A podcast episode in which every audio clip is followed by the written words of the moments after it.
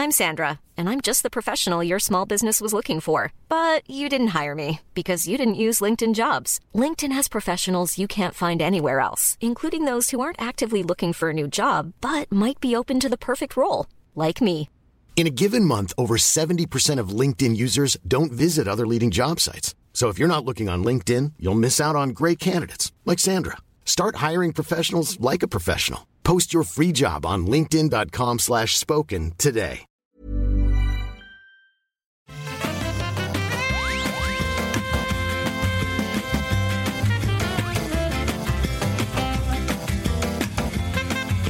Bonjour à tous et bienvenue sur le rendez-vous jeu, l'émission où on vous résume toute l'actu du jeu vidéo sur console, sur PC, sur mobile, les controverses, les news de l'industrie, les jeux auxquels on joue, tout ça et plus. Je suis Patrick Béja et je suis très heureux de vous recevoir à nouveau dans cette émission où on va parler notamment de l'incroyable annonce de nouveaux jeux pour euh, Riot Games qui met enfin son S dans son nom pour de vrai. On va aussi vous parler de la suite des- de l'affaire Blizzard qui qui n'en finit plus de rebondir. On a aussi, euh, bah, du coup, puisqu'on va parler de Blizzard, de quelques petites spéculations sur la BlizzCon qui aura lieu la semaine prochaine, euh, quelques jeux qu'on va commenter sur les sorties récentes et plein d'autres petits news sur euh, Stadia, Fortnite, etc. Et je suis Patrick Béja, je vais dire mon nom pour me présenter, c'est poli quand même. Et j'ai le plaisir de recevoir deux co-animateurs aujourd'hui. Euh, un que vous connaissez déjà certainement, enfin vous connaissez les deux parce qu'ils sont formidables et très connus, mais euh, un que vous connaissez peut-être parce qu'il a déjà été dans l'émission il y a un bon moment, euh, qui nous fait le plaisir de se joindre à nous, de prendre du temps sur sa présence au Spiel, qui est une conférence en Allemagne. Et donc, tu es dans un des halls au calme, c'est ça, Thomas? Thomas Bidot, bienvenue dans l'émission. Oui, c'est ça. J'ai pris un. Je suis dans un, dans un coin de hall vide. Donc, euh, Si- je ne suis ni dans une église ni dans un hall de gare. Je suis, euh, je suis au Essen Messe en Allemagne euh, pour le, pour le salon Spiel. Ouais, donc toi, tu es analyste euh, chez EcoPartners. Et c'est quoi, le Spiel quoi le Spiel, du coup Euh, C'est juste un salon de jeux vidéo classique? Alors, c'est pas c'est pas un salon de jeux vidéo, c'est pas un salon classique. hein. C'est un le Spiel, c'est le plus grand salon au monde du jeu de plateau. Ah, c'est ça, d'accord. Et donc, je il y, a vois. là. donc il y a beaucoup, beaucoup, beaucoup de gens qui viennent avec. euh, euh, Il faut faire attention parce qu'il y a des gens qui ont des gros sacs à dos énormes pour les remplir de boîtes de jeux de plateau. Il y a euh, la poste allemande a son propre stand dans un coin pour euh, que les gens viennent et euh, s'envoient eux-mêmes les jeux qu'ils achètent sur place. Ah, d'accord, pas mal. C'est un, grand phénomène. Et il y a du jeu, il y a, il y a des connexions avec le jeu vidéo. C'est une des raisons pour lesquelles je suis là. En tant qu'analyste aussi, une de mes spécialités, c'est le crowdfunding et donc, du coup, je suis assez souvent sollicité sur des projets de jeux de plateau. Ce qui fait que voilà, j'ai eu plusieurs raisons professionnelles pour, euh, pour venir cette année. Et euh, notamment, euh, je travaille sur le jeu vidéo Northgard, le jeu de plateau basé sur le jeu vidéo Northgard, euh, qui est présenté en ce moment sur, le, sur le salon. D'accord. Sympa. Oui, je sais qu'il y a des fans de jeux de plateau. Moi, c'est un truc que je touche pas trop, mais c'est une euh, catégorie qui a le vent en poupe en ce moment, et en particulier sur Kickstarter. Donc, je sais qu'effectivement, c'est une de tes spécialités. Je comprends mieux ta présence là-bas. Euh, Voilà. Bah super, merci d'être avec nous. On va parler de plein de choses et notamment on va parler des Pégases euh, vers la fin de l'émission, euh, Mhm. qui, qui est un sujet assez intéressant aussi. Vous découvrirez ça euh, tout à l'heure. Euh, et donc la deuxième personne qui est là avec nous, c'est Lola, Lola Guildou, alias la dev du dimanche sur YouTube. Salut Lola, merci d'être là avec nous. Bah salut, bah merci à toi de m'avoir invité, ça me fait plaisir. Ça me fait très plaisir que tu sois là. Est-ce que tu peux te présenter en quelques mots pour nos auditeurs?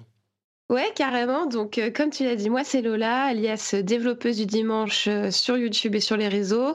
Je suis une game designer qui a décidé de se reconvertir dans le développement de jeux indépendants et je partage mon parcours de développeuse sur mon jeu vidéo Propaganda et un autre jeu que je suis en train de développer aussi en parallèle en ce moment. Donc, sur ma chaîne YouTube à travers un format vidéo qui s'appelle le journal de bord. Donc, euh, c'est assez euh, explicite. C'est vraiment un journal de bord de développement dans lequel bah, je raconte comment on fait pour développer un jeu vidéo de A euh, et je l'espère un jour à Z. on verra ce que ça donne. Mais voilà, mon but, c'est de transmettre un petit peu mon savoir et de faire en sorte que ça soit le plus accessible possible. Super. Bah écoute, on en parlera encore un petit peu en fin d'émission, mais euh, c'est une initiative assez sympathique, donc je vous encourage à aller y jeter un coup d'œil. Euh, avant de commencer euh, dans le, cœur de l'émission avec Riot, je voudrais dire juste un petit mot sur le Patreon du rendez-vous jeu qui a été lancé la semaine dernière. Il est, il sera actif début novembre, donc si vous voulez participer au financement de l'émission, bah, c'est désormais possible. Si vous voulez financer spécifiquement le rendez-vous jeu, vous avez déjà été pas mal à vous lancer dans l'aventure. Donc un grand, grand merci à tous ceux qui sont déjà patriotes du rendez-vous jeu. J'apprécie énormément votre soutien. Et si vous appréciez l'émission, bah, n'hésitez pas à y aller. À noter, je vous en dirai un petit peu plus tout à l'heure, mais à noter que je serai à la BlizzCon, comme je le disais tout à l'heure, euh, la semaine prochaine, et je vais faire des petits éditos, des petits épisodes euh, exclusifs pour les patriotes à ce moment, euh, pour vous donner mes impressions un petit peu Weblog et puis impression sur le premier jour. L'épisode du rendez-vous jeu normal arrivera le deuxième jour évidemment, mais on va parler de choses un petit peu différentes peut-être et euh, ça sera exclusif aux patriotes à tous les niveaux euh, qui sont sur le Patreon du rendez-vous jeu, patreon.com/rdvjeux et je suis en train également de mettre en place le test du Discord pour la voix uniquement. Je le mentionne ici parce que si vous voulez suivre la BlizzCon ensemble, la cérémonie d'ouverture par exemple, et en discuter avec des gens sympathiques qui sont aussi patriotes du rendez-vous jeu, eh ben vous pouvez aller euh, souscrire et vous serez immédiatement au niveau, euh, au niveau 2, ajouté au Discord si vous faites partie de la communauté, accès au Slack et au Discord, et vous serez ajouté. Et donc ça sera un petit peu euh, avec des gens sélectionnés, on va dire qu'ils sont sympas et cool. Et vous savez qu'ils sont sympas et cool, comme tous les auditeurs, ben enfin un petit peu plus. Donc euh, vous aurez accès au Discord. C'est un petit bonus sympathique comme ça en plus. Euh, donc voilà, ça c'est sur patreon.com slash rdvjeux. Vous avez accès depuis les notes de l'émission et ça prend deux minutes pour s'inscrire. Mais il est temps, plus que temps, qu'on parle de Riot et de ses annonces. Pourquoi est-ce que c'est important? Parce que Riot est une des plus grandes sociétés de jeux vidéo. Pour ceux qui ne le savent pas, ce sont les développeurs de League of Legends euh, qui arrivent à ses 10 ans. Et League of Legends, évidemment, l'un des plus gros jeux au monde, euh, e-sports euh, certainement, et jeux tout court probablement. Et là où c'est extrêmement important, c'est que League of Legends célèbre ses 10 ans, mais Riot est une société, est une société qui n'avait qu'un seul jeu pendant 10 ans. Alors on sait, c'est un secret de Polichinelle, à vrai dire, c'est même pas un secret, qu'ils avaient de nombreux jeux en développement et qu'ils ont recommencé le développement à de nombreuses reprises sur différents jeux, euh, mais ils n'en avaient jamais annoncé aucun. Et là, anniversaire des 10 ans, une série d'annonces absolument euh, impressionnantes avec, alors je vais essayer de faire la liste, mais euh, si j'en rate, euh, venez me corriger, je crois que je vais tout avoir. D'abord, euh, l'arrivée d'un MOBA sur mobile et console avec le jeu qui s'appelle Wild Rift. C'est, ça va. Alors tous ces jeux ils sont annoncés pour 2020 ou plus. Certains, ils ont même précisé qu'ils allaient go dark, donc ils allaient arrêter de communiquer dessus pendant un moment, mais ils voulaient juste dire et annoncer qu'ils existaient. Donc ça, ne va pas tous être pour tout de suite. Mais donc le premier, Wild Rift qui devrait arriver, je pense, en 2020, qui est un MOBA sur console et sur mobile. Là où c'est intéressant, c'est qu'ils prennent une approche qui est euh, de simplifier le MOBA, mais pas pour les joueurs PC, contrairement à ce qu'ont fait d'autres. Euh, ils prennent cette approche de simplification de leur jeu qui est dans la tranche, on va dire, un petit peu plus pardon, un petit peu plus complexe, euh, mais les simplifier pour les consoles et les mobiles, ce qui est peut-être une euh, technique assez intelligente. Ils ont aussi une version mobile de Teamfight Tactics, leur euh, auto chess, un nouveau genre tiré du MOBA qui a beaucoup de succès en ce moment. Donc ça, ça arrivera en 2020.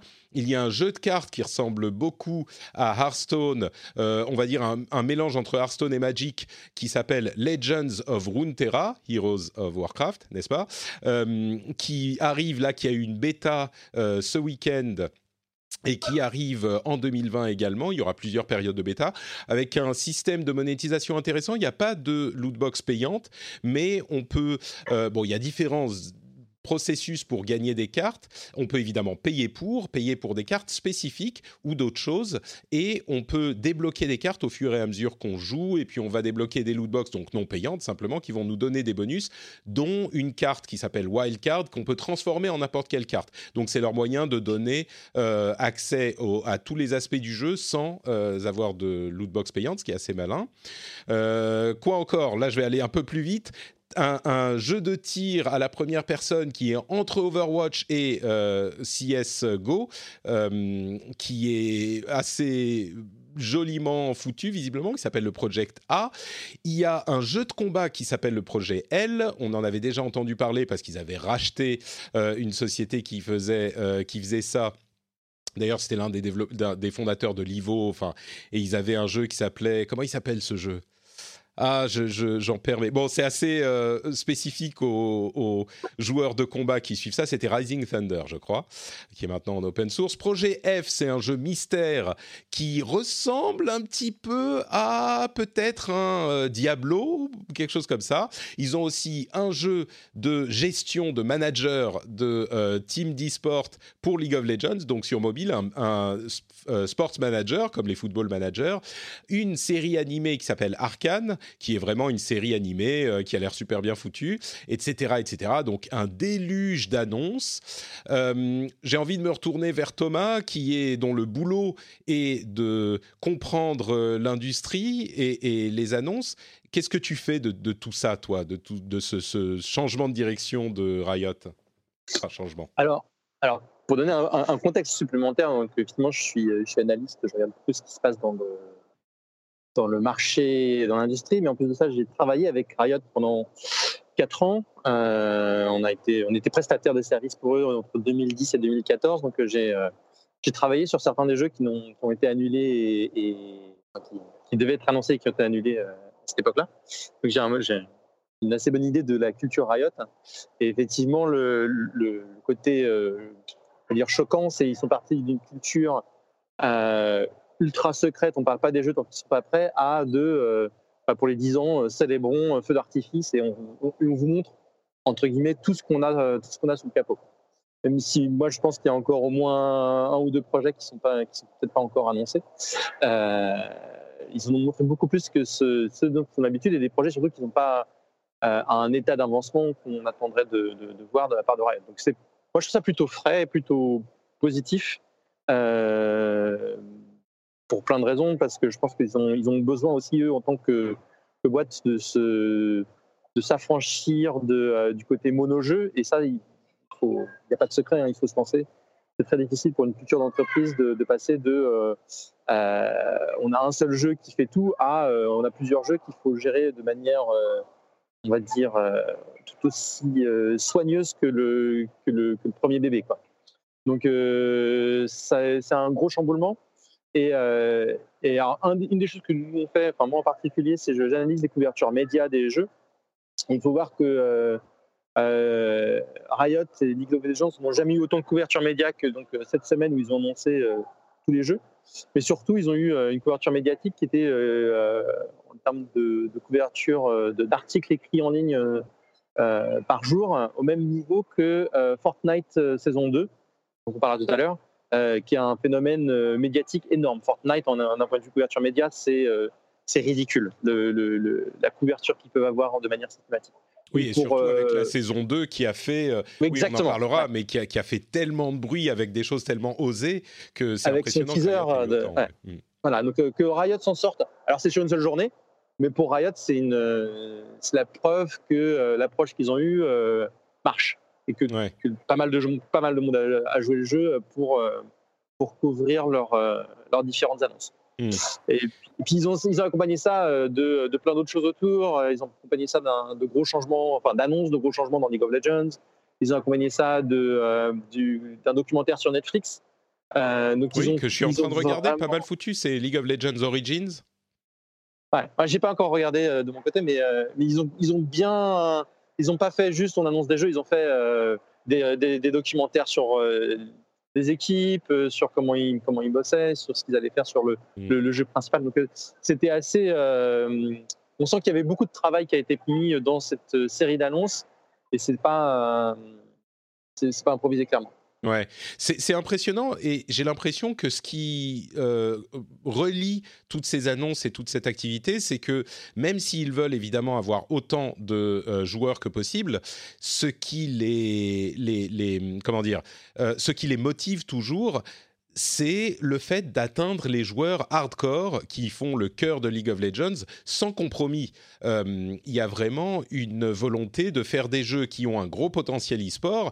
Et alors, c'est que des impressions parce qu'on n'a pas encore vu les jeux eux-mêmes, mais même dans le jeu de cartes Legends of Runeterra, qui est quand même relativement euh, grand public ou qui a le potentiel parce qu'on est euh, dans une réflexion plutôt que de l'action rapide, le potentiel de toucher plus de monde qu'un jeu comme qu'un jeu d'action eh ben, on a l'impression qu'ils vont quand même euh, titiller les euh, joueurs très hardcore, pas autant que d'autres titres. C'est le cas d'ailleurs sur League of Legends. Ils sont peut-être pas aussi pointilleux que Dota 2, d'après ce que je comprends. Hein. Moi, je connais pas beaucoup ces jeux-là, mais c'est ce que disent les experts, je crois. Euh, donc, ils vont à mi-chemin entre le très grand public et le hardcore, mais sans compromis. ils font vraiment les trucs qu'ils ont envie de faire et on a l'impression que c'est ce qui se passe dans tous ces projets-là. Alors, euh, ouais, ils ont vraiment. Euh, c'est marrant, hein, effectivement, si on fait un spectre, on pourrait presque faire d'un côté, euh, il y a un extrême, il y a Blizzard qui allait très loin dans le dans l'accessible et le grand public, surtout si on regarde le MOBA, par exemple, ce qu'ils ont fait avec leur MOBA dont je vous Heroes, Heroes of the Storm. Heroes of the Storm, merci Patrick. Euh, donc Heroes of the Storm, et à, l'autre extrême, on a Valve avec, avec Dota 2.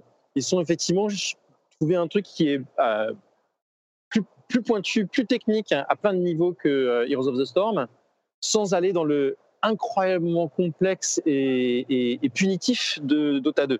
Hmm. Et euh, quand on regarde ce qu'ils ont fait sur euh, Legend of Runeterra, donc leur jeu de cartes, moi j'ai un de mes collègues qui a, qui a joué, on a regardé un peu au bureau. Alors déjà en termes de, qualité de production, c'est quelque chose de fantastique. Hein. Ils sont pour une bêta, ils sont déjà très très très loin en termes de qualité, même dans les dans des détails, les effets visuels, euh, les, les actions et tout. Euh, et ils ont réussi à trouver un, bon compromis entre Hearthstone, qui. Euh, donc, moi, je suis, je suis un, joueur historique de Magic the Gathering. Hearthstone, j'ai vraiment eu beaucoup de mal à, rentrer dedans parce que c'était très simple. Ils ont réussi à, rajouter une couche, on va dire, de, complexité où on peut réagir euh, aux actions d'adversaires euh, pendant leur tour sans nécessairement aller dans la, vraie très grande complexité qu'a Magic, même si euh, pour le coup, moi, je suis toujours très, très joueur de Magic. Hein. Donc, je pense qu'ils ont, ils surfent cette vague, ou même en fait, on peut même parler d'artefacts. Hein, le, jeu de Valve euh, en oui, qui s'est planté euh, de manière assez dramatique, ouais.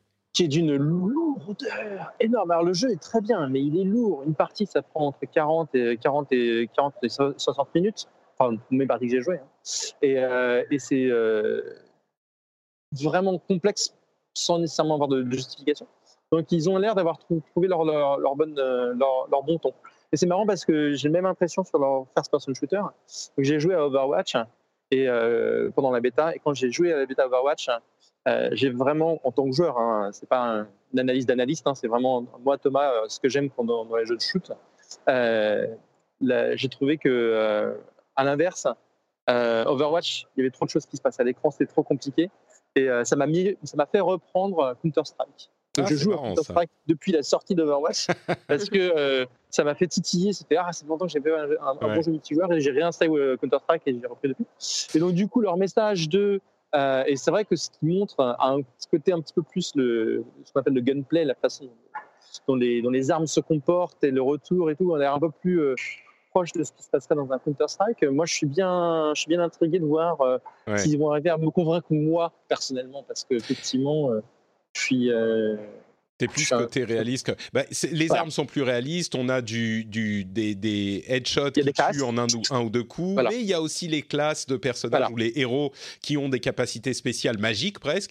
Euh. C'est effectivement là aussi un, bon compromis. Et le parallèle avec Blizzard est, est impossible à ne pas faire parce qu'on a l'impression qu'ils ont pris tous les jeux que fait Blizzard et où ils y arrivent. Bon, ils sont aussi focalisés sur l'e-sport dans une certaine mesure, donc c'est pas si surprenant. Mais tous les jeux, ils se disent bon, on va en faire un, on va en faire un, on va en faire un. Et avec leur sauce un petit peu plus euh, euh, hardcore.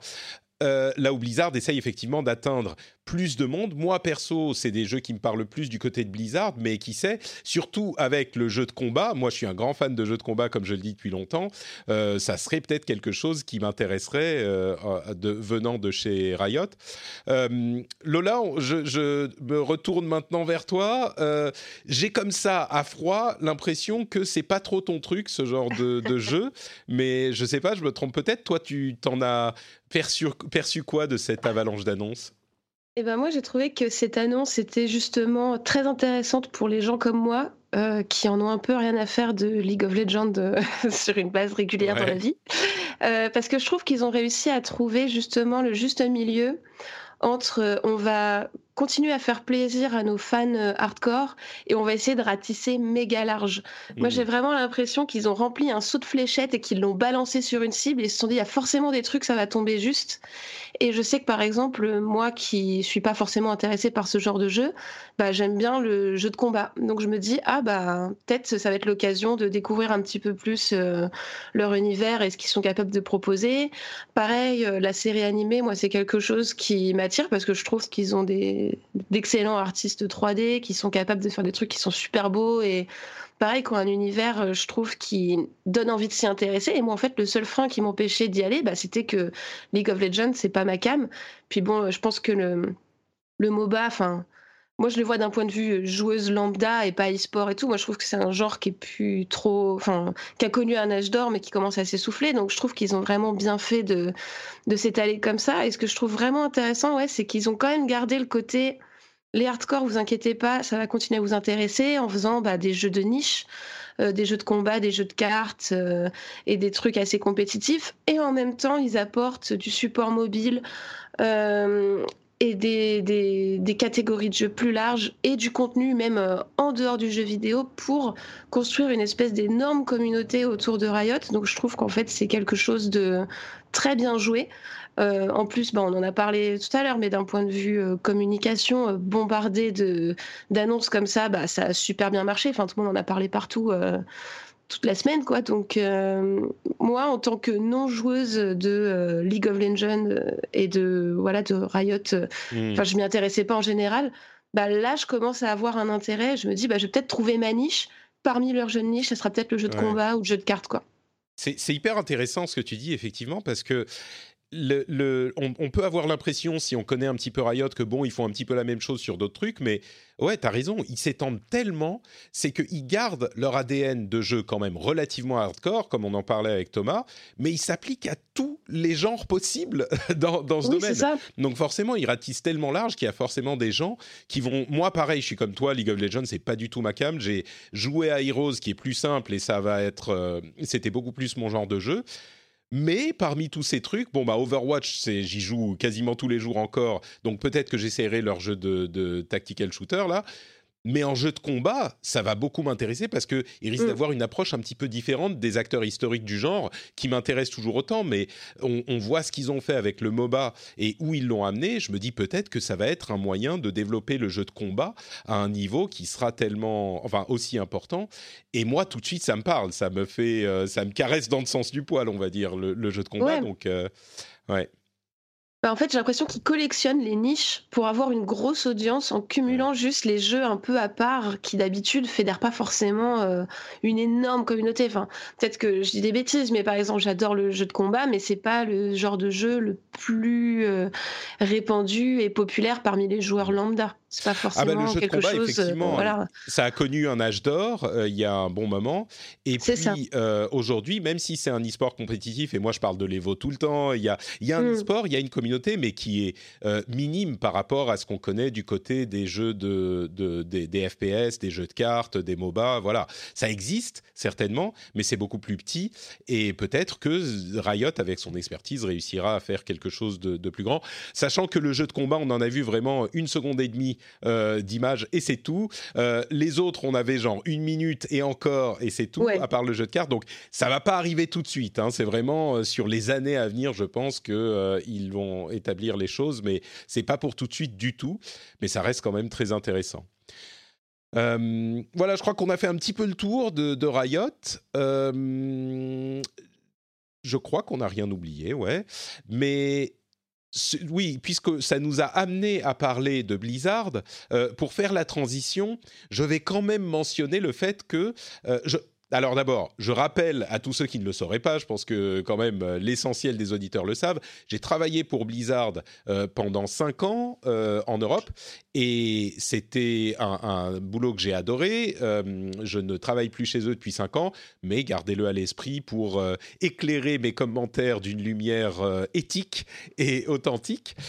mais il est intéressant de voir que alors que Blizzard a été complètement embourbé dans ses de euh, euh, euh, comment dire, dans ses problèmes avec la Chine et la liberté de parole, eh bien, Riot, qui a eu énormément de publicité, sont eux non seulement 100% détenus par Tencent, société chinoise, Tencent qui détient aussi 5% de Activision Blizzard, mais qu'ils ont également dit publiquement, on ne veut pas qu'il y ait de politique du tout dans nos compétitions, mais du tout. Et bon, personne ne le mentionne. Alors, c'est un petit truc que je dis comme ça. Évidemment, Blizzard, la différence, c'est qu'ils ont eu, ils ont effectivement acté sur la chose. On va parler de la mise à jour. La, la, à l'épisode précédent, on a passé 50 minutes à parler de cette histoire de Blizzard. Donc vraiment, c'est pas un sujet qu'on veut éluder, mais on va parler que de la partie euh, nouvelle qu'il y a eu. Je veux pas t'interrompre, Thomas. Tu voulais euh, préciser quelque chose, peut-être? Non, j'ai un. Moi, je suis pas comme Blizzard. Je, n'empêche pas les gens de s'exprimer. Vas-y, Thomas. non, non, moi, j'ai un par rapport à, la, ce... Tencent est une société qui a un énorme, énormément de, de, présence dans le jeu vidéo. C'est euh, complètement euh, accepté par tout le monde. Il y a une tendance sur les internets, comme on les appelle, de, de tout de suite partir en mode toutes les boîtes qui sont contrôlées par Tencent sont contrôlées par le gouvernement chinois, et donc tout ce que par intermédiaire et effet de domino, elles sont toutes poussées à la à la censure à la censure. Voilà. Et il y a beaucoup de gens qui disent mais Activision, euh, ils sont contrôlés par Tencent parce qu'ils ont 5%. Ça, c'est quelque chose qui, moi, personnellement, euh, je trouve être incroyablement euh, nocif en termes de, de, réflexion. C'est que, oui, Tencent a des parts dans toutes ces boîtes-là, mais dans mes expériences, toutes ces boîtes-là choisissent leur propre rôle, y compris Riot, qui contrôlé à 100% peut-être par Tencent, a quand même eu des positions différentes de celles de Blizzard sur le sujet de la liberté de parole et des joueurs de Hong Kong, enfin des, joueurs qui viennent de Hong Kong ou euh, la situation qui a lieu entre Hong Kong et la Chine. Et, euh, et ils ont été, même s'ils ont dit on ne veut pas de discours politique, euh, ils ont des contrats avec leurs joueurs professionnels et c'est quelque chose qui s'applique à tous les niveaux. Ils ne veulent pas non plus qu'il y ait un joueur de, américain qui se mette sur un stream, qui dise MAGA, Trump c'est le meilleur, etc. Donc ils sont relativement cohérent là-dessus. Et je pense que euh, Tencent, de toutes les, toutes les parties impliquées dans cette histoire-là, il ne faut pas oublier que Tencent euh, est une boîte chinoise, mais par des fonds qui eux-mêmes ne sont pas forcément chinois. Il y a euh, beaucoup d'argent australien et sud-africain Tencent. Et Tencent sont les premiers emmerdés par, cette, par, par les décisions que prennent le gouvernement chinois. quand la censure des jeux vidéo a pris un plus d'ampleur il y a deux ans, euh, les jeux qui nécessitent une autorisation du gouvernement chinois pour pouvoir être sortis, euh, sortir sur le territoire, euh, les jeux de Tencent étaient tout aussi censurés. Voire, de l'extérieur, il semble qu'il y ait des tensions entre le gouvernement chinois et Tencent. PlayerUnknown's Battleground, qui est donc publié par Tencent en, Chine, s'est retrouvé bloqué à plein de niveaux pour pouvoir, avant de pouvoir sortir et être commercialisé. Je pense qu'il faut ne pas être naïf et ne pas dire toutes les boîtes chinoises euh, sont le gouvernement chinois. Et, euh, y a des, et, ne pas oublier que Ubisoft euh, a aussi en partie. Tencent appartient à, des parts aussi dans Ubisoft, dans Paradox, dans tout un tas de studios indépendants autour du monde. Et c'est pas pour autant que tout le monde s'est mis à occulter la situation avec Hong Kong. Je pense que, pour revenir sur Blizzard, ils se sont un peu mis dans la merde tout, seuls, comme des grands, sans, sans, que Tencent les aide à ce niveau-là. Oui, là, où je suis tout à fait d'accord, c'est que je ne suis pas convaincu que Tencent euh, influence, à vrai dire Blizzard 5%, c'est pas... disons que pour se laisser influencer par le gouvernement chinois, aucune boîte n'a besoin de Tencent parce que le marché chinois est tellement important que s'il y a une influence à avoir, bah, elle va passer par là. Sur ce point, je pense qu'on est, d'accord. Ceci dit, si une boîte euh, à 100%, enfin, possède une autre, euh, on ne peut pas non plus nier le fait que ça peut avoir une influence. Là, euh, je pense qu'on sera tous d'accord sur ce point. Maintenant, pour euh, faire la mise à jour par rapport à ce qu'on disait il y a deux semaines dans l'épisode précédent, Blizzard a modifié sa décision. Donc, à l'origine, le joueur Blitzchung, qui avait exprimé son soutien aux manifestants de Hong Kong lors d'une interview post-match dans le tournoi des Grandmasters, euh, à la fin du tournoi qu'il avait gagné, euh, ils sont passés de six mois de suspension au lieu d'un an et euh, ils lui ont euh, réattribué l'argent qu'il avait gagné pendant le tournoi alors qu'il avait été confisqué.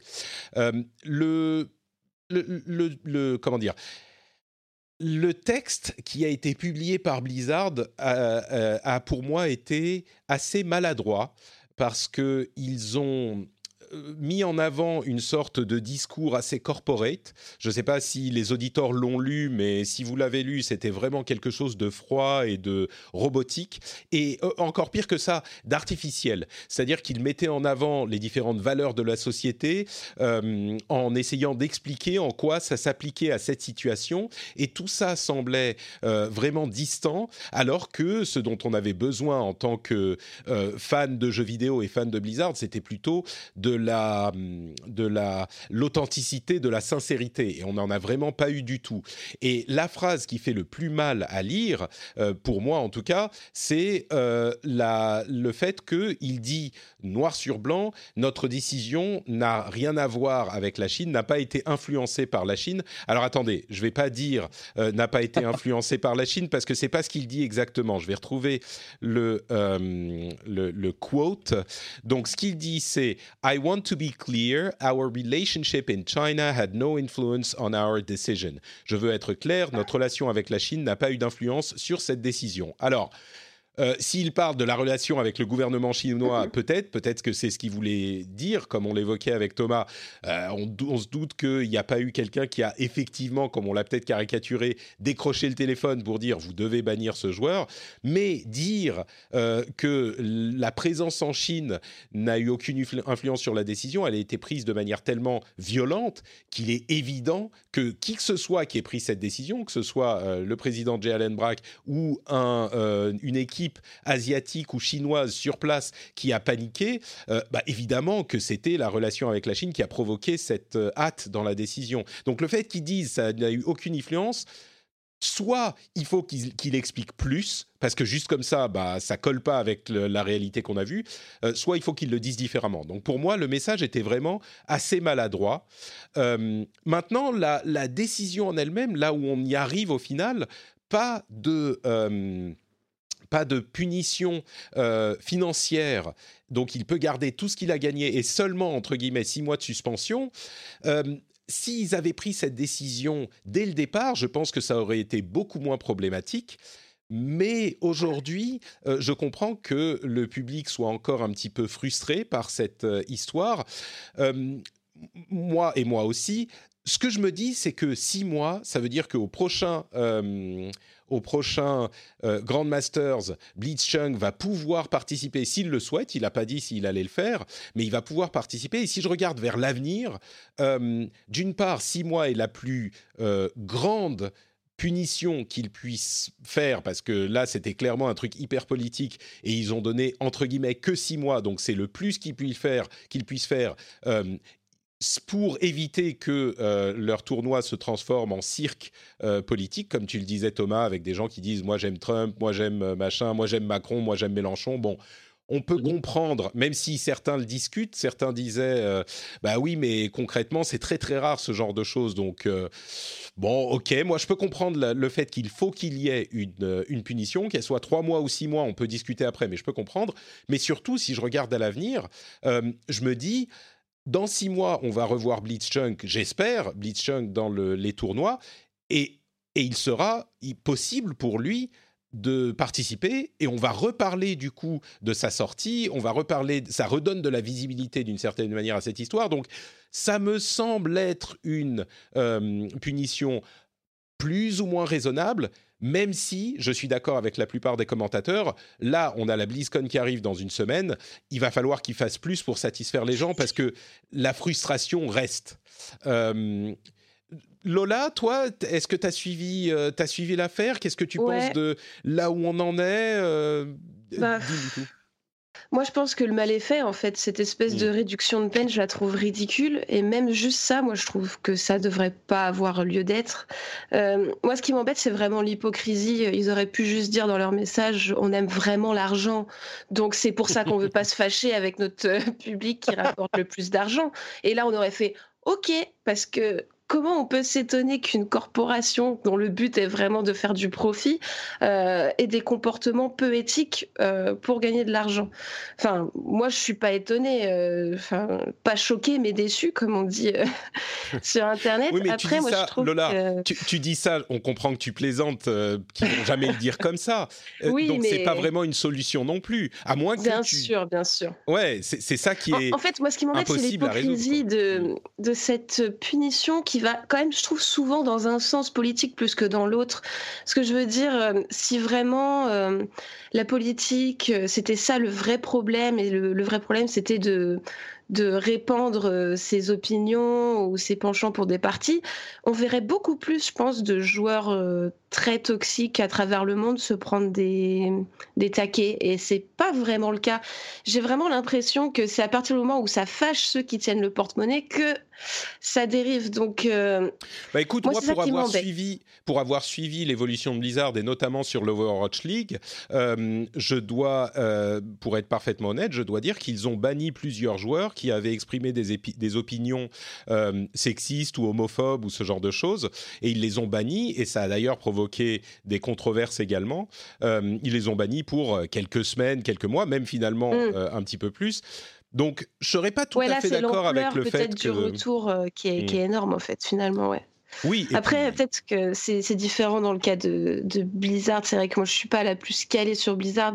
C'est vrai que je faisais plus un constat global sur euh, mhm. les différents. Euh, bah, là où j'irais dans ton sens. Et tout, mais ouais. Là où j'irais dans ton sens, c'est que Blizzard, de fait, fait une certaine forme de politique parce qu'ils ont euh, soutenu les justement les les mouvements d'inclusion très clairement, pas seulement dans leur jeu comme Overwatch dont je mm. parlais la dernière fois, mais ils ont aussi euh, des, une activité assez forte sur l'inclusion, sur le, le, les mouvements LGBT. Ils ont à la mm. BlizzCon régulièrement des euh, stands spécifiques sur ça.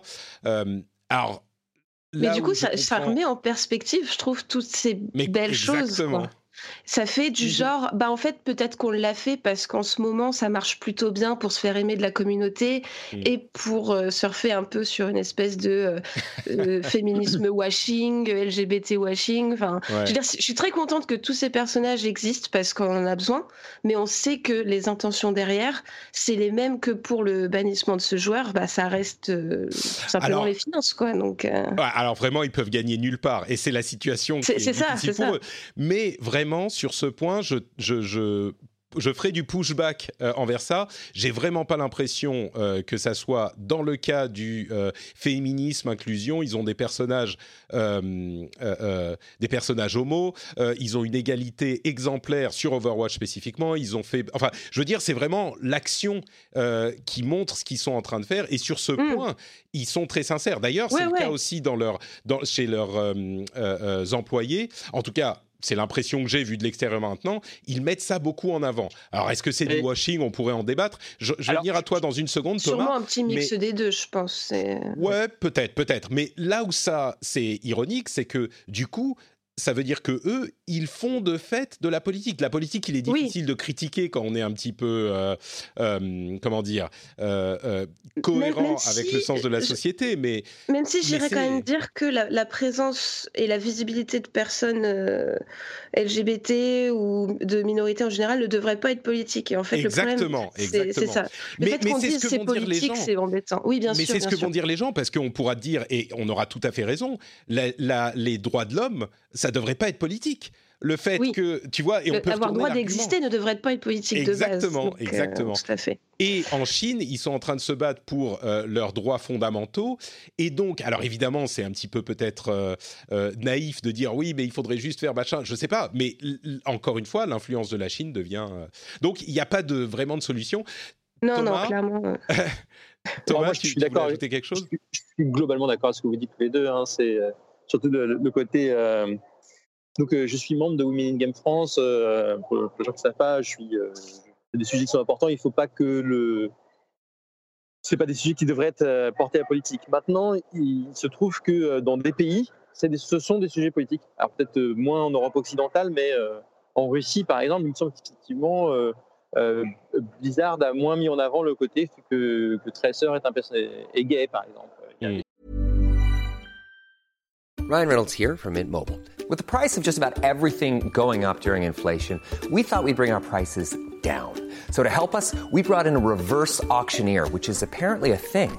Mint Mobile unlimited premium wireless. Ready to get 30, 30, bit to get 30, bit to get 20, 20, 20, bit to get 20, 20, bit to get 15, 15, 15, 15 just 15 bucks a month. So, Give it a try at mintmobile.com/switch. slash $45 up front for 3 months plus taxes and fees. Promo for new customers for limited time. Unlimited more than 40 gigabytes per month slows. Full terms at mintmobile.com.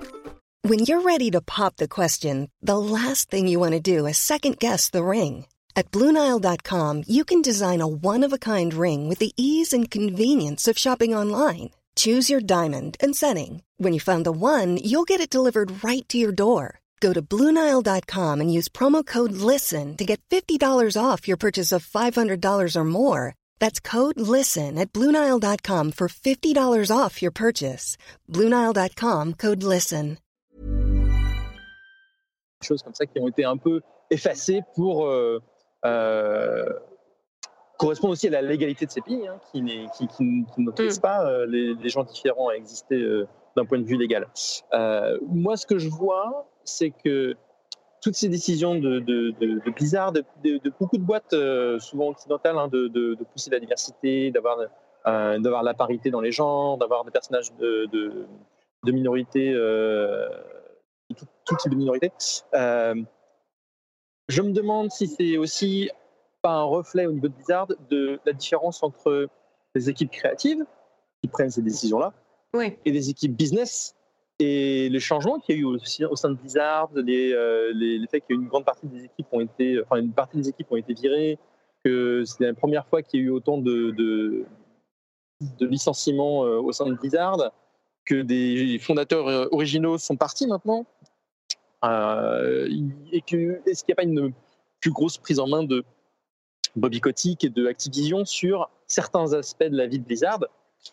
Peut-être que euh, c'est ça qu'on voit dans cette. Euh, et si, si moi je pense que, comme Patrick, c'est pas du Phoenix Mashing ou du LGBT washing de ce qu'ils ont fait au niveau créatif, c'est les vraies aspirations créatives des game designers et des créateurs c'est peut-être un reflet d'une autre, autre influence qui devient plus proéminente au sein de Blizzard, qui est du côté business et qui ressemble plus peut-être à Activision, peut-être. Hmm. C'est possible que l'influence d'Activision soit en train de, grandir. Vraiment sur l'aspect féminisme, inclusion, je crois qu'il y a quelque chose de très authentique au sein de Blizzard et qui est beaucoup plus fort que euh, dans de nombreuses autres sociétés ces hmm. dernières années. Donc, il me paraît malvenu de leur euh, de, mettre le doute là-dessus, même si on peut poser la question. Je veux dire, on peut poser la question surtout, genre euh, Thomas Bidot a-t-il assassiné des enfants pendant sa jeunesse? Oui, on peut poser la question, tu vois. Mais sur ce point, je, je crois que que le, la sincérité de Blizzard me paraît difficile à remettre en cause, ce qui, fait, mm. ce qui est d'autant plus frustrant dans cette histoire aujourd'hui, parce que on avait une société qui était l'une des rares à se lever et à agir sur ces points, euh, qui, là, pour le coup, oui, euh, privilégient son... Même si, bon, peut-être que euh, le, risque n'était pas si énorme, oui, on pouvait s'aliéner une partie de la population en disant Soldier 76 est, gay. Mm. Euh, c'est vrai, mais peut-être que c'est pas aussi risqué que d'aliéner la Chine. Ouais, en fait, je euh, pense que c'est ça le, truc, c'est que je pense que ce que j'ai pas pris en, compte dans mon équation entre guillemets, c'est effectivement la partie créa et la partie euh, business de la même euh, de la même boîte en fait finalement. Et ils peuvent avoir eux-mêmes deux avis assez différents, mais sur certains points réussir à se recouper. Et c'est peut-être là en fait le cœur du problème, c'est que les équipes créatives, je pense que pour la plupart, elles, elles soutiennent pas du tout ce qui s'est passé ah, récemment. quoi je suis hyper hyper méfiant bah de cette idée que euh, non au contraire je vais je vais euh, te contredire cette idée que les créatifs c'est tous des gentils et les business c'est tous des méchants. Je, je dis pas ça, mais c'est un peu ce que vous dites quand même tous les deux. C'est possible qu'il y ait un schisme. Enfin, je sais que moi je l'ai vécu euh, dans un studio où je voulais pousser des trucs beaucoup plus bienveillants alors que je faisais partie des créas et c'est au-dessus qu'on m'a un petit peu mis des stops. Après, je dis pas que c'est partout pareil. Effectivement, en plus, il y a énormément de monde.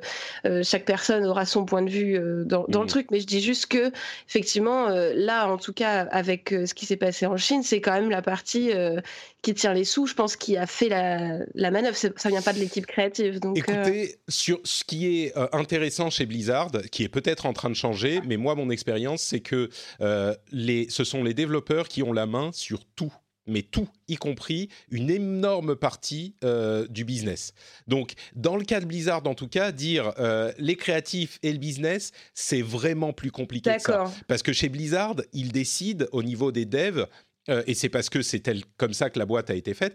Et en tout cas, c'était le cas jusqu'à ce que je sois parti. Peut-être que les choses ont changé aujourd'hui, mais je pense pas. Les devs ont le choix sur tout. Donc, s'il y a des bonnes décisions, bah, c'est les devs qui les ont prises. S'il y a des mauvaises décisions, pour moi, c'est des devs qui les ont prises aussi. mais vraiment, même d'un point de vue euh, relationnel euh, et marketing et tout ça. Ah, mais ils décident tout. Moi, moi je l'ai vu de l'intérieur et je peux vous l'assurer. Quand on voulait faire quelque chose, il fallait l'approbation des devs à tous les niveaux. Mais tous. On voulait un truc marketing, une nouvelle, un, un nouveaux produits dérivés, euh, des, distribuer des clés bêta euh, à telle et telle personne, tout passait par les devs. Donc euh, c'est peut-être particulier chez Blizzard, mais donc là, la ah, j'ai jamais entendu parler de ça, donc effectivement, si c'est un fonctionnement à part, je connais pas assez pour pouvoir continuer là-dessus, mais c'est clairement ce que j'ai, c'est les échos que j'ai aussi des, de, gens que je connais qui sont Blizzard. Quand la, Paris Invitational, apparemment, il y avait, était compliqué à organiser parce que tout, tout était validé jusqu'au matériaux utilisés pour les lanyards euh, pour, euh, pour les invités. Euh, tu devais être là-bas à l'époque, Patrick, d'ailleurs. Oui, oui, oui, tout à fait. Je te confirme, tout est compliqué. Voilà. Mais tout est compliqué parce que justement, dans un sens qu'on, je voulais pas qu'on fasse trop trop longtemps chez Blizzard, on est en train de s'allonger, mais dans un sens qu'on voudrait, c'est-à-dire que c'est les devs qui décident tout et c'est justement pour protéger l'intégrité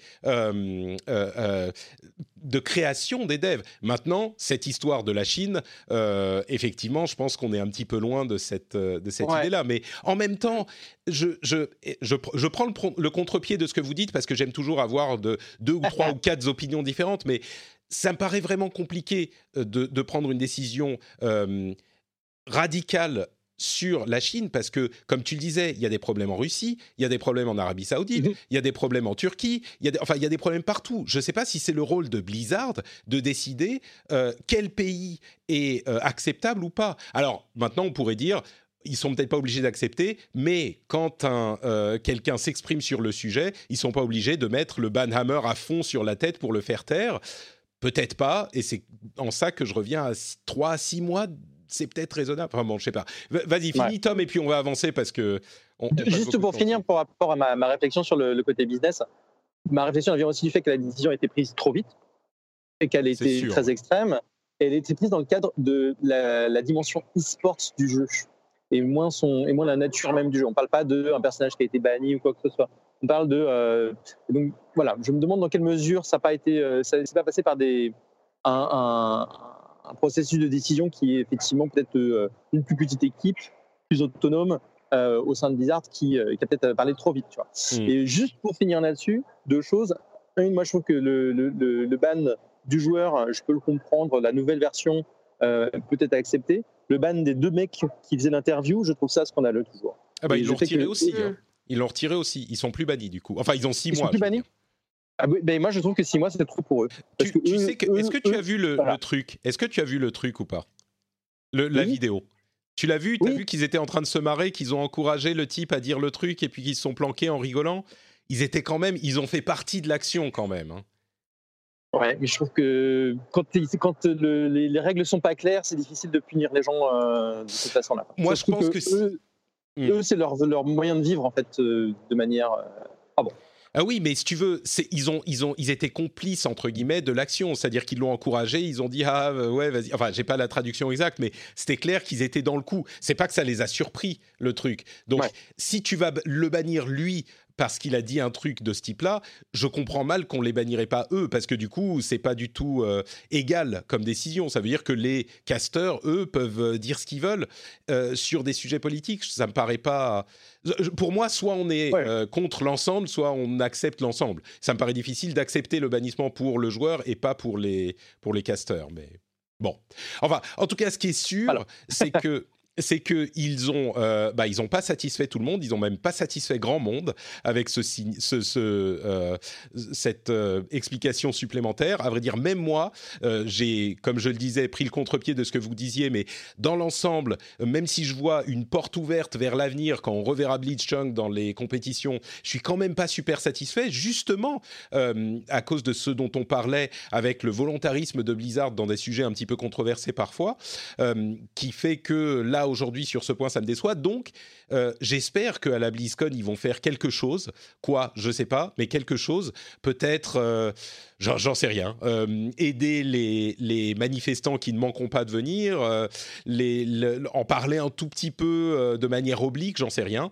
Mais je pense qu'ils, non seulement, j'espère qu'ils vont faire quelque chose, mais il faut qu'ils fassent quelque chose parce que, comme je le disais ailleurs, je crois que s'ils parlent de ce sujet et qu'ils réussissent à formuler quelque chose de, plus ou moins cohérent, on va, euh, toute la presse et tous les joueurs vont en parler pendant une demi-journée. Et puis après, on va euh, parler de, des grosses annonces euh, qu'ils feront certainement. S'ils n'en parlent pas du tout, s'ils essayent de faire comme si ça n'existait pas, ça va être le sujet de conversation de tout le monde pendant deux jours. Donc même au niveau de leur intérêt, je pense qu'il serait important d'en parler. Mais bon, à voir s'ils vont réussir à, goupiller le truc, quoi. Euh, et puis pour mentionner encore euh, d'autres éléments, euh, Magic the Gathering a vu un joueur euh, s'exprimer en faveur de Hong Kong et eux n'ont pas du tout euh, banni le joueur. Alors je sais pas s'ils ont du business en Chine, mais dans tous les cas, ils n'ont pas du tout banni le joueur. Donc c'était euh, une manière plus positive d'aborder la chose. Et l'équipe de PlayStation en Russie, donc de Sony PlayStation en Russie, refuse de commercialiser Call of Duty Modern Warfare, donc on ne sait pas à quel point les Russes sont impliqués dans le jeu encore, parce qu'on l'a pas vu, mais il sera pas publié en Russie, il sera quand même disponible ailleurs, mais pas directement par PlayStation, il sera disponible sur Xbox. Et puis Mike Ibarra, puisqu'on parle de Xbox, euh, est le nouveau vice-président de Blizzard. C'est un ancien de Microsoft et de Xbox, 10 ans euh, chez Xbox, et donc il sera euh, également à la tête de Blizzard, enfin en tant que vice-président. On peut y voir toutes les interprétations possibles parce que on peut dire ah bah il était chez Microsoft depuis l'époque où euh, c'était hyper business business et on peut dire aussi il était chez Microsoft et chez Xbox euh, depuis qu'ils sont plantés avec la Xbox One au lancement et qu'ils ont remonté la pente de manière euh, en tout cas dans le cœur des joueurs de manière spectaculaire ces dernières années. Donc qu'est-ce que ça veut dire? J'en sais rien du tout et Blizzard a toujours eu des des gens qui venaient de l'extérieur et ils les ont adaptés à la sauce Blizzard donc on verra. Euh, je vais pas spéculer sur ce qui va être annoncé à la BlizzCon. On a eu l'emploi du temps euh, de la BlizzCon et la carte, et là il y a plein de choses qui pourraient arriver. On a eu des rumeurs sur Diablo 4 évidemment, Overwatch 2 qui pourrait être annoncé, euh, le remaster de Diablo 2, enfin plein plein de choses. Et ce qui est sûr, c'est qu'il y a plein de trous dans l'emploi du temps qui laissent la place pour plein de projets annoncés. Donc euh, il risque de se passer beaucoup de choses. En plus de tout, ce, dont on vient de parler, il risque de se passer plein de choses au niveau des annonces. Euh, donc à voir comment elles seront prises. encore une fois, comme je vous le disais tout à l'heure, j'aurai pour les patriotes du rendez-vous jeu des, des éditos spéciaux qui seront accessible sur le flux privé. Euh, donc, euh, on, en parlera avant même euh, la fin de la conférence tous ensemble. parlons un petit peu des jeux qui sont sortis en ce moment et des jeux auxquels vous jouez. Lola, je sais que, étais, que tu t'es mise un tout petit peu en retard à Neko Hatsume et puis Untitled, Goose Game dont je parlais il y a quelques semaines et Link's Awakening aussi. tout à fait. Ouais, c'est tes jeux du moment. Ouais, c'est mes jeux du moment parce que j'avais envie de jeux un peu euh, posés et, chill, marre de toute cette violence. j'avais envie de collectionner des chats et de faire euh, de, tout petits larcins en incarnant euh, de la volaille. mais, euh, mais en fait, je me rends compte que les jeux auxquels je joue le plus en ce moment, c'est assez rapide, dans le sens où récemment, il y a eu l'Indiecade aussi à Paris, et j'ai testé pas mal de jeux indépendants, et je me rends compte que c'est un peu ça, ma consommation de jeux actuelle, c'est beaucoup jouer à plein de petites expériences ludiques qui viennent de pays différents, histoire de bah, je sais pas, de recevoir toutes ces cultures euh, qui peuvent nourrir mon game design aussi à moi et tout. Donc, euh, en fait, je suis en recherche de jeux un peu insolites, je l'avoue en ce moment. Et, je suis très contente de la sortie avec, Goose Game. Euh, ouais, Untitled Goose Game qui est vraiment. Alors, j'en parlais un petit peu il y a quelques temps, mais vraiment un jeu atypique où on joue une oie et mm. une oie qui est un petit peu, un petit peu, comment dire polie, c'est une conne, elle fait chier tout le monde. c'est ça, c'est une petite délinquante. Euh. Mais ouais, en fait, ce que je trouve vraiment rigolo, c'est que c'est une espèce de, bac à sable géant en fait ce jeu. Finalement, le gameplay en lui-même, euh, c'est pas ce que je trouve le plus important. Euh, ce que je trouve intéressant avec ce jeu, c'est vraiment la notion de contexte. Et je pense que sans ce contexte, le jeu aurait pas plu. Il aurait eu un habillage différent. Il aurait eu des petites interactions contextuelles différente, il n'aurait pas eu le même succès. Et pour moi, en tant que game designer, je trouve ça vraiment chouette parce que ça montre le pouvoir de la situation dans laquelle on va euh, mettre le joueur, euh, qui on va incarner, comment et dans, dans quel univers. Euh, au-delà du gameplay, je trouve que c'est vraiment ce qui fait la force de ce jeu. Effectivement, bon, les deux sont quand même bien mélangés, hein, mais, mais je trouve que c'est vraiment une démonstration de game design très intéressante. Tu veux dire que si on avait eu le même jeu exactement avec les mêmes mécaniques et qu'on avait joué un, je sais pas, un Solid Snake par exemple, euh, au hasard, ça aurait pas du tout eu le même impact, quoi. Ah oui, c'est sûr. Clairement, clairement, clairement. Le bouton, juste qui sert à cancaner là, ça sert à rien, hein, quasiment. Enfin, voilà, c'est ça là, le, coin-coin euh, magnifique. Mais vraiment, j'ai passé mon jeu à appuyer dessus ça, ne sert qu'à nourrir le contexte. Ça sert pas à grand chose, quoi. Donc c'est euh, vrai que c'est un, un masterclass de, de design euh, en dehors du gameplay, en fait. Euh, Exactement. C'est incroyablement. En fait, dans, le game design, on a un peu trois piliers pour concevoir les jeux. C'est la théorie du MDA, donc qu'on appelle mécanique, dynamique, esthétique.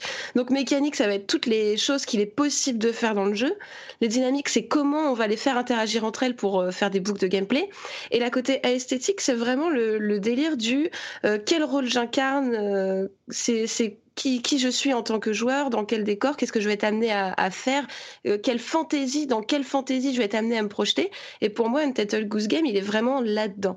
C'est dans cette espèce de, de, de fantasme chelou euh, d'incarner euh, une oie qui de faire des trucs. Mais qui aurait pensé que vraiment relou, quoi.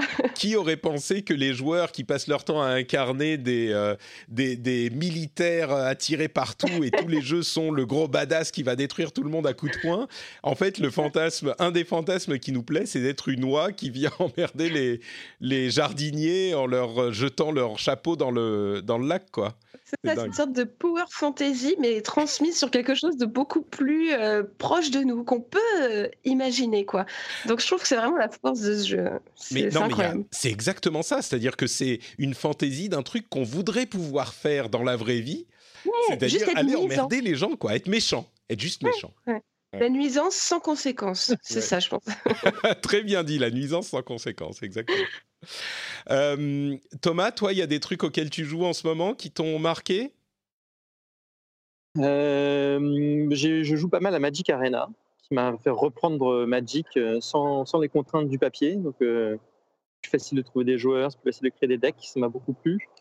Et puis, j'ai une bonne, une bonne wetlist en ce moment sur pas mal de jeux Lights and Bikes m'intéresse beaucoup. Ce jeu, on joue euh, deux petites filles sur, euh, dans les années 80 dans une île paumée en, dans, au large de l'Angleterre. Il y a une thématique Goonies, euh, Stranger Things qui, qui a l'air pas mal. Il faut que je me lance. c'est pour mon prochain jeu. Quand j'aurai fini entre Magic Arena me sert en fait plus de, de snack entre j'ai 10 minutes, je vais me faire une petite partie donc ça c'est davantage. avec Overwatch pour moi, ouais, je connais bah bien ça. Euh, bah, tu vas, écoute, ta liste de jeux à jouer va s'allonger, j'en suis sûr. Euh, moi, j'ai notamment préinstallé Modern Warfare la première fois que j'installe un Call of Duty depuis, je sais pas, peut-être Advanced Warfare qui déjà m'avait pas beaucoup plu. Donc, ça fait un bon moment. Euh, et là, je suis très intrigué, donc j'y jouerai sans doute ce soir. Pareil avec Outer Worlds, dont j'entends énormément de bien, qui sort ce soir et qui est disponible. Mais là, le truc incroyable dans le Xbox Game Pass. Donc, que du coup, j'ai installer sur PC et que je vais installer sur Xbox, je vais l'installer partout, comme ça j'aurai bien une plateforme sur laquelle je vais pouvoir y jouer. Mais le truc invraisemblable, il a, c'est pas le plus gros jeu de l'histoire, mais c'est quand même une des grosses sorties du moment. Et ben, il est dispo sur le Xbox Game Pass que je continue à adorer. et puis. Oui, le, studio, le, studio, a été racheté par Microsoft pour ça? Ah oui, d'accord, tout s'explique. Effectivement, mais, euh, mais, mais c'est d'autant plus, enfin, c'est tout aussi cool quand même. C'est très bien quand même. c'est Obsidian, c'est ça? Oui, oui, Obsidian, ils, sont, ils, ont été rachetés par Microsoft, tout à fait. Mais oui, mais c'est ça qui, qui, valide encore plus la formule, quoi. Déjà que je l'aimais, euh, le, le Game Pass, euh, non, c'est super bien. mais c'est ça, je veux dire, c'est incroyable qu'on vive dans un monde où ce type de jeu arrive sur les services d'abonnement à si bon marché, quoi. Mmh. Donc, N'oubliez pas, je crois qu'elle est encore valide. À chaque fois, j'en parle. Euh, vous pouvez ajouter du euh, Xbox Live euh, Arcade qui est pas trop trop cher sur votre compte avant de vous abonner au Xbox Game Pass Ultimate. Et quand vous vous abonnez pour un euro, je crois, pour le premier mois, eh ben ça vous convertit vos mois de Xbox Game Pass en mois Xbox, pardon, vos mois de Xbox Live Arcade en mois de Xbox Game Pass. Donc moi, j'ai comme ça trois ans de Game Pass. Peut-être que ça me plaît moins. les gens se marrent à chaque fois. Mais, mais c'est une super affaire. Peut-être que ça me plairait moins si je devais payer vraiment les combien 12-13 euros par mois euh, pour de vrai. Mais euh, là, c'est à 6 euros par mois. Effectivement, c'est un bon deal.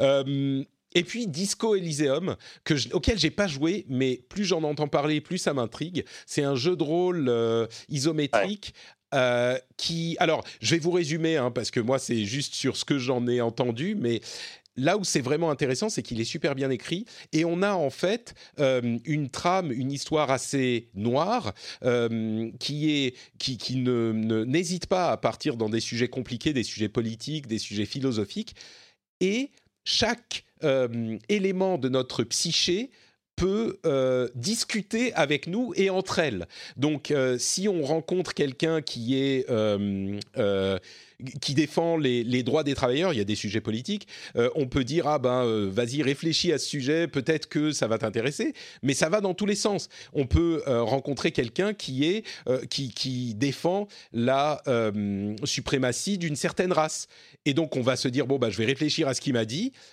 et si on finit par considérer que la chose qu'il disait était cohérente et aller dans cette direction, eh ben on devient un petit peu raciste, mais on a des bonus et des malus dans un sens, et on a les éléments de notre psyché euh, qui va nous dire, alors le, la partie rationnelle qui va dire quelque chose, la partie émotive qui va dire quelque chose, et nous dire, ah oui, mais c'est là que l'analogie avec euh, le film Disney, comment il s'appelait, vice-versa, euh, Inside Out. Inside Out, oui. Je crois qu'en en français, c'était vice-versa. Mm. Je ne sais plus.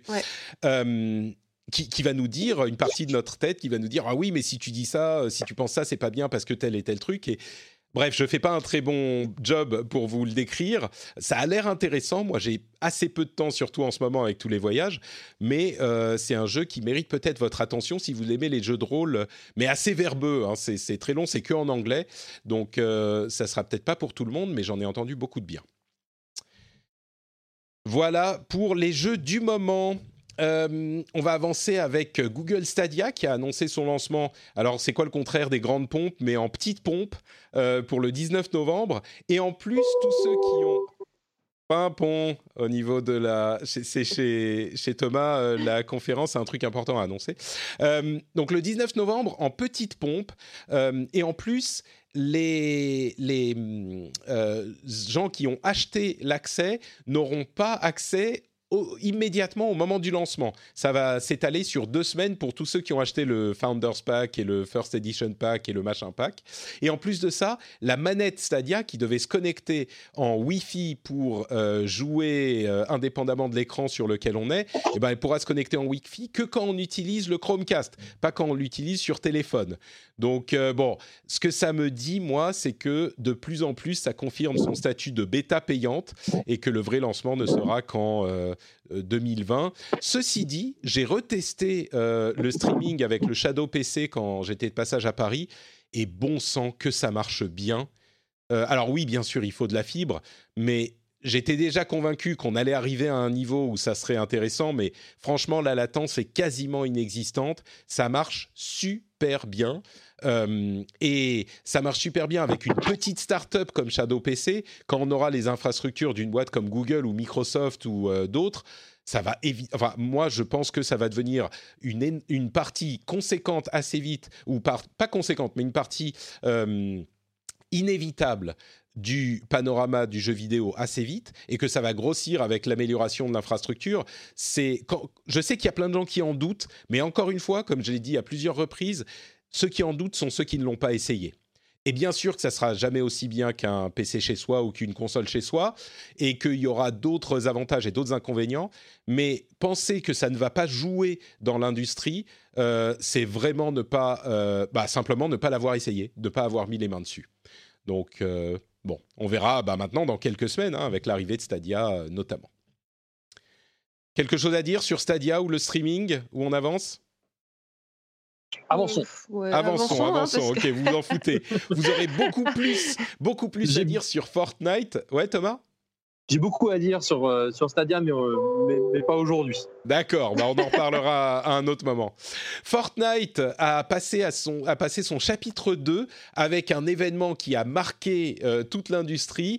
Ils ont détruit Fortnite, c'est-à-dire qu'au moment M, ils ont envoyé toute la carte et tous les joueurs dans un trou noir et le jeu n'était plus accessible pendant deux jours, ce qui est le truc. Enfin, il, casse, il continue à casser absolument toutes les règles chez Epic. C'était un événement qui a fait énormément parler de lui. On se doute que c'était un habillage intelligent à une, euh, euh, un changement d'infrastructure ou une update des serveurs, ce genre de choses, qu'ils auraient dû le mettre offline de toute façon pendant un moment, mais c'était tellement bien fait. Moi, j'ai déjeuné avec un ami qui a deux jumeaux de 9 ans, euh, genre deux jours après, et il me disait, mais mes petits, moi, ils comprenaient pas, ils pensaient que Fortnite, c'était fini. Genre juste que c'était terminé. Euh, et c'était très drôle de, voir l'effet que ça a eu sur différentes personnes. Et euh, Epic qui euh, juste oublie, enfin oublie, est prêt à abandonner cette partie de leur revenu pendant un, moment du jeu, même si le store était accessible pendant une partie du truc, mais quand même, c'était assez impressionnant et évidemment ça a généré énormément de, de bruit autour du jeu. J'imagine que vous en avez tous les deux entendu parler. Euh, Lola, toi, tu, es, tu étais frustrée de ne pas pouvoir faire tes sessions quotidiennes de Fortnite alors, il faut savoir que je suis une très piètre joueuse de Fortnite. J'ai ah, bah, essayé il y a un temps et que construire et faire pampan en même temps, je n'y arrive pas. C'est deux cerveaux différents, je ne peux pas faire les deux. mais euh, sur les premières parties, maintenant, on est contre des bots. Donc euh, ah, peut-être, moi je me suis dit peut-être que je pourrais reprendre si je suis contre des bots, ça me donnera le plaisir de gagner. Mais c'est ça et puis un petit peu moins de honte euh, en fin ça, de Non mais par contre j'ai, même si je joue pas à Fortnite euh, et que je suis pas au taquet tout le temps, j'ai été regarder cet événement et je trouve ça brillant en fait. Enfin, d'un point de vue événementiel, c'est tellement bien pensé. Euh, ils ont tellement tout géré, que ce soit les réseaux sociaux en même temps, qui ont affiché le trou noir, euh, tout le monde en a parlé, même les gens qui sont foutent de Fortnite.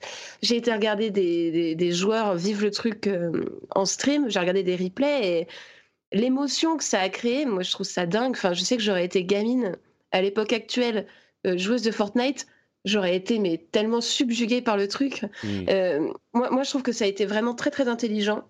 Et puis euh, créer de l'absence pour redonner un peu d'envie sur le jeu, je pense que c'est une très bonne idée.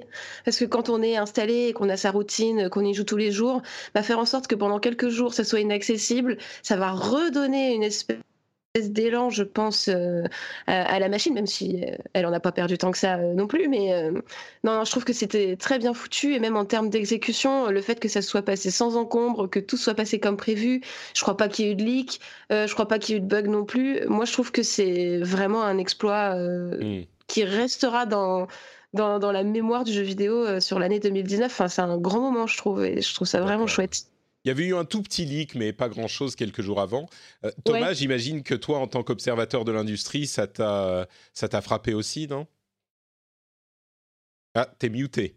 Donc je sais pas s'il y a encore des bips. Euh, Il va y avoir des trains qui passent. C'est ça, ouais, des trains qui passent. Non. Ah, on t'entend pas, ça coupe. Bon, formidable, effectivement. Je pense qu'on est tous d'accord sur ce point.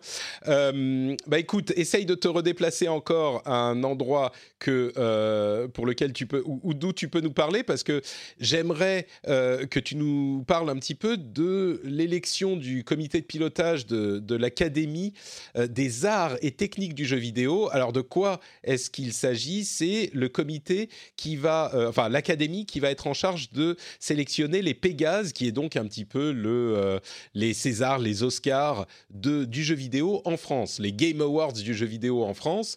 Euh, et ils viennent donc de... bah dis-nous, euh, parce que tu vas mieux le faire que moi, moi je vais dire des bêtises. Est-ce que tu es maintenant dans un endroit dont tu peux, d'où tu peux nous parler? Très bien. oui, alors l'Académie des, des, arts et techniques du jeu vidéo, c'est une nouvelle initiative qui a été lancée au Game Camp 2018 euh, comme une première idée d'avoir des, des, awards, on va dire, autour de lesquels toute la profession française se réunit. Au lieu des awards qui sont euh, gérés plus, on va dire, euh, par des entités privées dans ce qui a pu exister auparavant.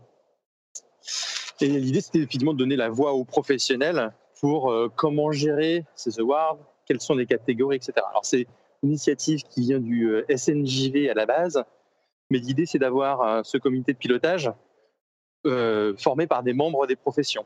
Euh, donc, euh, comité de pilotage qui ne décide pas qui gagne ou ce genre de choses, mais qui décide de comment, quels sont les awards. Est-ce qu'il y en a 10 Est-ce qu'il y en a 15 Est-ce qu'on fait un award différent pour, la PC, pour le PC et la console? Est-ce qu'on fait un truc pour le jeu indé, le jeu AAA qui sont des décisions très importantes euh, et qui définissent la, la, direction. C'est aussi qui vont définir les modalités pour les votes, etc. Mais l'idée, c'est d'avoir ces collèges euh, il y avait un peu plus de 1000 inscrits euh, aux dernières nouvelles, qui sont donc euh, voilà des, il y a six catégories. Il y a donc programmation, design, il y a art visuel et audio, il y a management, il y a le publishing, il y a la sixième catégorie qui regroupe tous les autres, donc les podcasteurs par exemple.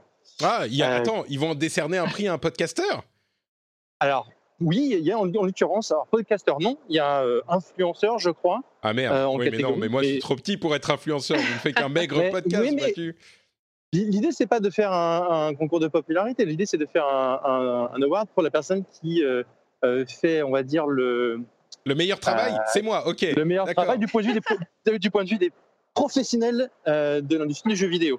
Ah mais merde, on a dit du mal de Blizzard. Ils ont énormément de pouvoir. Attendez, je vais aller éditer l'émission. En France, Pas en France, oui et non, c'est quand même une grosse boîte. Non, non, mais c'est bon, je vais éditer. Je vais éditer, on va supprimer la partie Blizzard, ça sera, ça sera très bien. Je veux bien mon prix faire de... un podcast de, 10 minutes. ouais, c'est ça. Euh, non, en fait, moi, ce que, ce que j'aimerais avoir, c'est le prix du plus beau podcaster euh, de France. Tu vois, je suis très, je suis très euh, euh, superficiel comme garçon. Donc, si tu pouvais leur suggérer de créer ce prix-là, je suis sûr que ça pourrait fonctionner. Eh ben, écoute, contacte les gens du, des, différents comités et puis tu peux commencer ta campagne. Hein. D'accord, très, bien. Voilà, donc cette élection est importante parce que effectivement, c'était une question de savoir qui seraient les gens, est-ce que les gens voteraient? Donc, il y a pas mal de gens qui ont voté. Euh, qui, sont les représentants. Donc, je vous invite à aller voir sur euh, notamment les réseaux sociaux, savoir euh, qui a été élu à quel poste. Mais, c'est une initiative qui, se lance. Les premiers Pégase seront remis en début d'année prochaine, si tout va bien, en fin Q1, si je ne dis pas de bêtises. Le, mois de mars a été évoqué. Je ne sais pas si c'est quelque chose qui a été confirmé de manière finale. Et le but, c'est de faire quelque chose qui, en termes d'ambition, est équivalent au BAFTA en Angleterre. les BAFTA, c'est euh, retransmis à la télé, c'est quelque chose de très très bien vu euh, au niveau international en termes de, de awards de jeux vidéo. Donc ils ont une, une volonté de faire ces choses, on va dire, bien et, et de manière rigoureuse. Et euh, voilà, je trouve que c'est une initiative qui, qui vaut le coup de suivre. Ouais, pour euh, donner une idée de ce qu'ils vont, euh, ce qu'ils vont faire, en tout cas ce qui, ce qui est en projet aujourd'hui, il va y avoir les prix du meilleur jeu, meilleur jeu indépendant, meilleur jeu mobile, meilleur premier jeu, ce genre de choses, meilleur univers, meilleur personnage, euh, comme tu le disais, meilleur influenceur. Ah non, mais c'est bon, j'ai trouvé prix d'honneur. Ça me va, ok, très bien. donc voilà, et ça, la première remise, ça sera actif quand? Ça sera 2020, tu sais? Alors, ça sera pour les jeux sortis en 2019, euh, remis, remis en 2020. D'accord. Très bien. Eh ben, écoute, euh, c'est effectivement une initiative intéressante et je crois que j'ai vu euh, ici et là des, des ricanements sur les Pégases et je trouve que c'est euh, assez, comment dire, short-sighted comme, comme vision. Il n'y a, pas de raison qu'on n'ait pas ce type d'initiative en France et au contraire, je, trouve que c'est très positif et c'est par ce type de, comment dire, en en, politique, on appellerait ça de la diplomatie soft ou ce genre de choses, euh, ou du, de, de, de, la diffusion culturelle soft, ça peut jouer quoi. Donc euh, je trouve que c'est pas mal et que ça donne euh, un petit peu plus d'importance à l'industrie française, qui est toujours bon à prendre.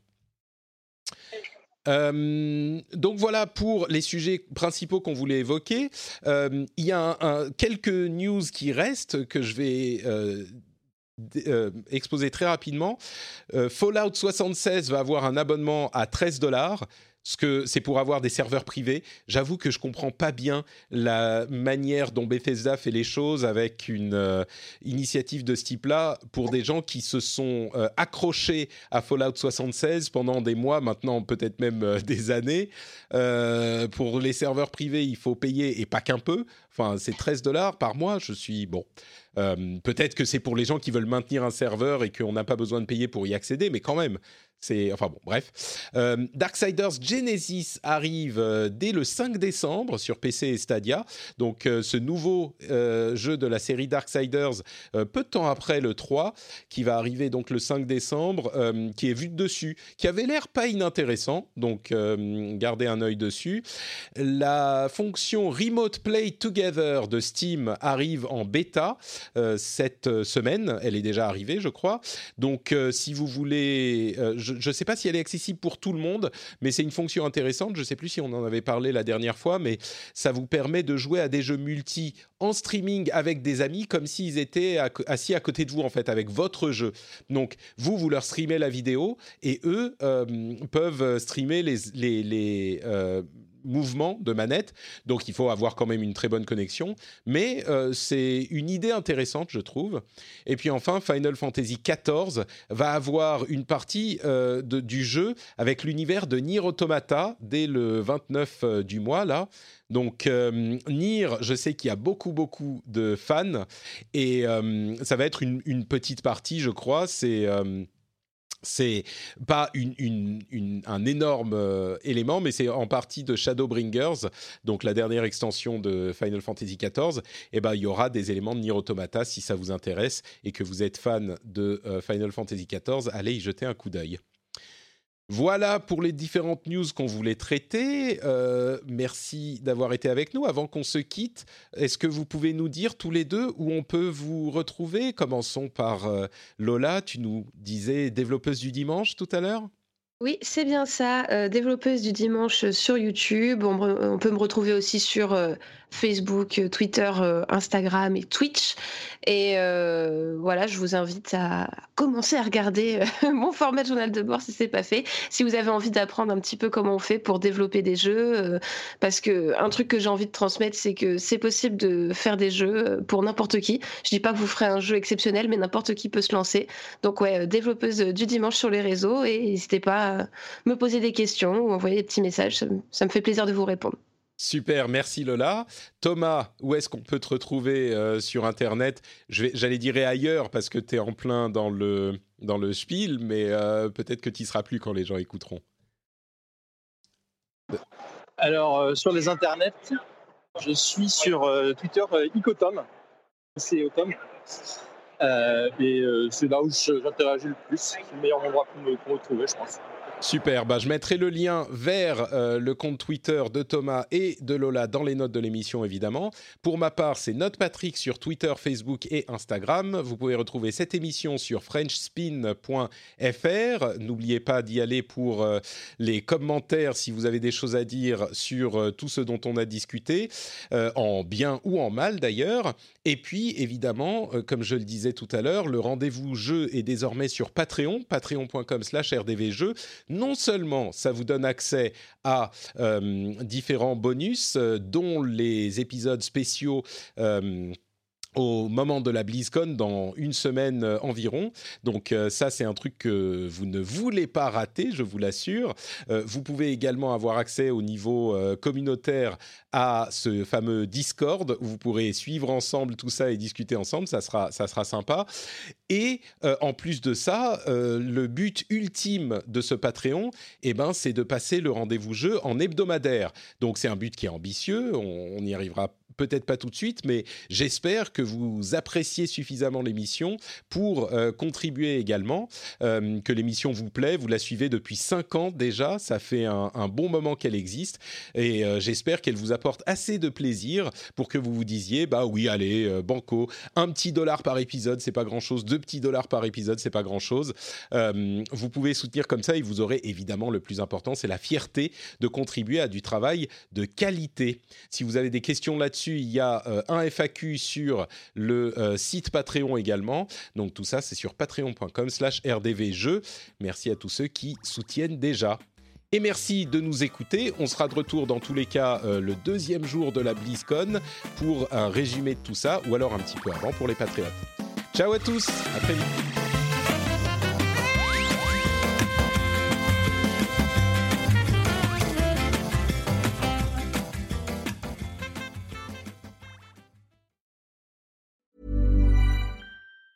These days, having versatile clothing you can wear anywhere is a must. That's why American Giant makes all sorts of versatile any weather staples hoodies, jackets, and more. Whether you're buying a gift or stocking your closet, you'll find just what you need. And it's all made right here in the USA. Find your new wardrobe staples at American Giant.com and get 20% off your order when you use code ANYSTYLE24 at checkout. That's 20% off at American Giant.com. Promo code ANYSTYLE24. ACAST powers the world's best podcasts. Here's a show that we recommend. Hi, I'm Jesse Cruikshank. Jesse Cruikshank. I host the number one comedy podcast called Phone a Friend. Girl. Let's phone a friend. Not only do I break down the biggest stories in pop culture with guests like Dan Levy and members of InSync, I do it with my own personal boy band singing jingles throughout. Because it's my show. It's your show, girl. New episodes of Phone a Friend. Yeah. Drop Thursdays wherever you get your podcasts. So work it, girl. Yeah, work it. Okay, that's enough. ACAST helps creators launch, grow, and monetize their podcasts everywhere. ACAST.com.